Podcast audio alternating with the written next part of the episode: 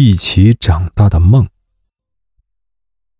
告诉我故事的女生不是我们班的，长得蛮瘦的，眼睛很大，总是水汪汪的，眼圈和鼻子总是粉嘟嘟，很娇嫩，又有点病态的样子。有一次上大课，我们正好坐在一起，她睡着了。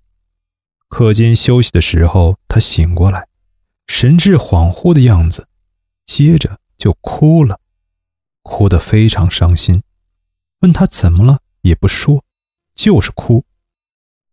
然后老师大概是看我们坐在一起，误以为我们是好朋友什么的，就叫我带他出去走走。我们就走到学校图书馆后面的空地去了。我问他，是不是做噩梦了？起先他也不说，因为哭得哽咽，说不出话来。后来他冷静下来。说梦到一个人死了，我还梦到过俺娘死了呢。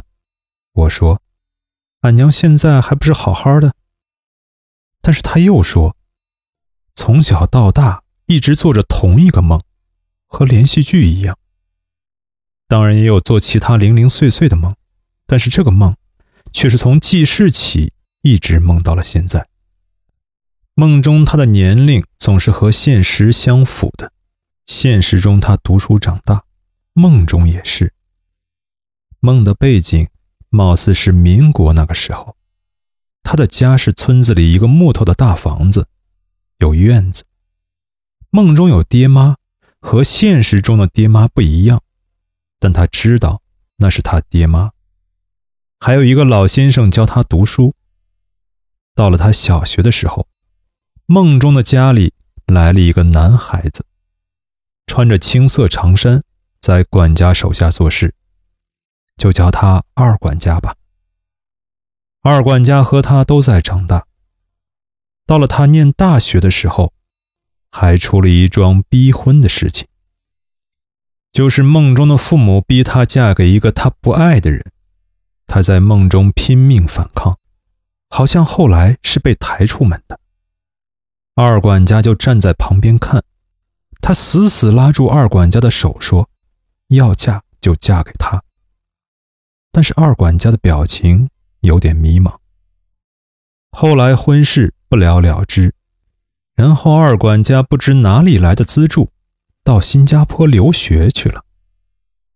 方才在课堂上，他梦见梦中的父母对他说：“二管家从新加坡回来的路上出车祸死了。”然后不知道为什么，他就觉得头很疼，视线变得血红，还看到车祸现场二管家的尸体。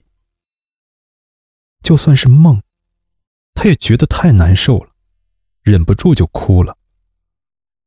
我也不是很信他，可能梦是存在的，不过也许是他讲给我听的时候添油加醋了一点。过了一段时间。在食堂碰到那个女生，就礼貌性的问问她还有没有做梦。她说梦到车祸以后就再也没有出现了。